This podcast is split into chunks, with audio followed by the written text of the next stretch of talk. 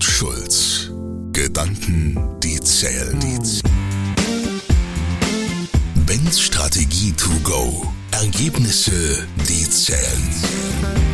Mit Unternehmer und Berater Ben Schulz. Und los geht's. Die Frage. Ich weiß, dass ich mich aus dem operativen Tagesgeschäft raushalten sollte, aber ich krieg's kaum hin. Analyse.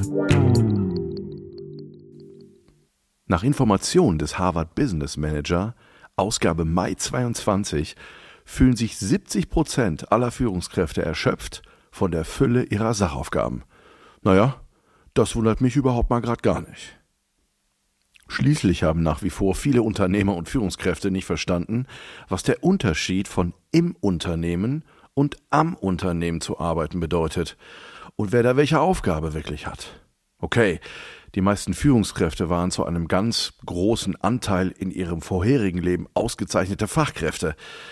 Ihnen konnte so leicht keiner das Wasser reichen. Was liegt also näher, als dass sich der Chef selbst davon überzeugt, dass alles perfekt erledigt wird. Aber ist das schlau? Warum fällt es vielen Führungskräften so schwer, das Hamsterrad zu verlassen? Ein Handy am rechten, ein anderes am linken Ohr, morgens der erste, abends der letzte, tausend von Kilometern im Jahr quer durch Deutschland unterwegs und, und, und. Und dann? Burnout oder Herzinfarkt mit vor 50. Volle Breitseite vom Körper, der einen die Pause zwangsverordnet.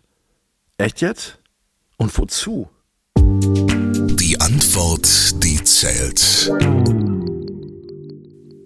Ich denke, in der Hauptsache ist es eine Frage von Stärke, Souveränität und Selbstbewusstsein oder guter Selbstführung. Oder vielmehr das Fehlen eben dieser. Nehmen wir als Beispiel die Angst vor Agilität. Plötzlich sollen alle Mitarbeitenden agil und frei von Hierarchien arbeiten. Sie sollen sich selbst organisieren. Und dann? Dann stehen die Chefs da und fragen sich, welche Aufgabe sie noch haben. Sie haben Angst, nicht mehr wichtig zu sein. Oder betrachten wir mal die Erfolgsjunkies die wie Vampire vom Blut, von der Anerkennung anderer leben, regelrecht danach gieren. Wenn sie über Strategien brüten und am Unternehmen arbeiten, ernten sie die Früchte nicht sofort.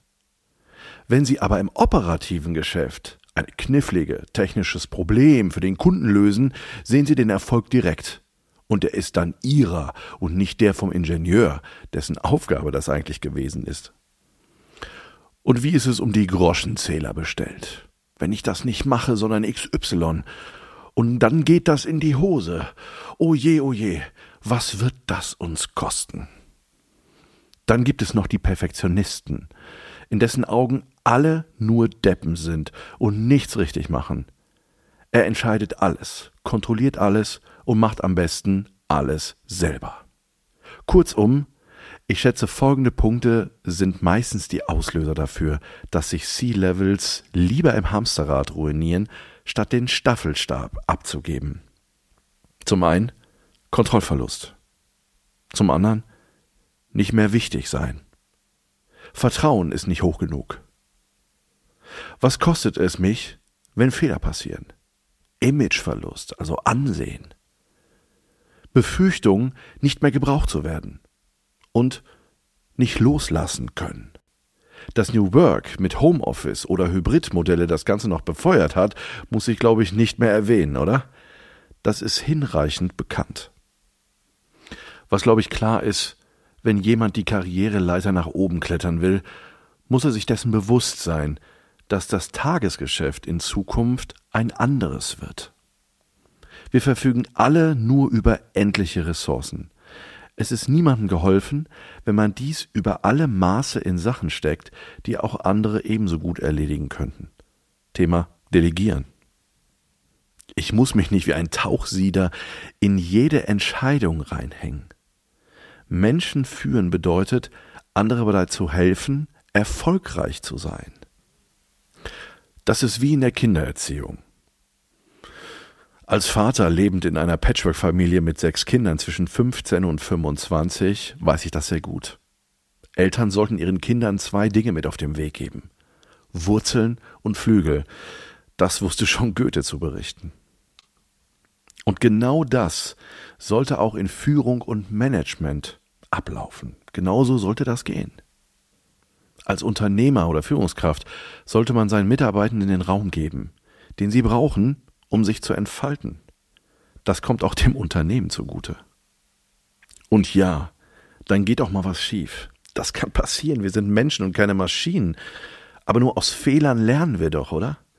Das ist doch ein uraltes Gesetz, wenn es um eine Lernkurve geht. Wir brauchen diese Momente, wo wir an Grenzen kommen und wo wir auch scheitern, um genau zu wissen, wo wir hingucken müssen in der Weiterentwicklung. Diese Chancen sollte auch jeder Mitarbeiter haben.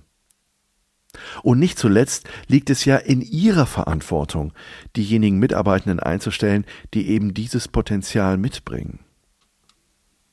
Wie genial und befreiend kann das sein, von Menschen umgeben zu sein, die einen entbehrlich machen, die den Druck mit ihnen teilen, die nach Lösungen suchen.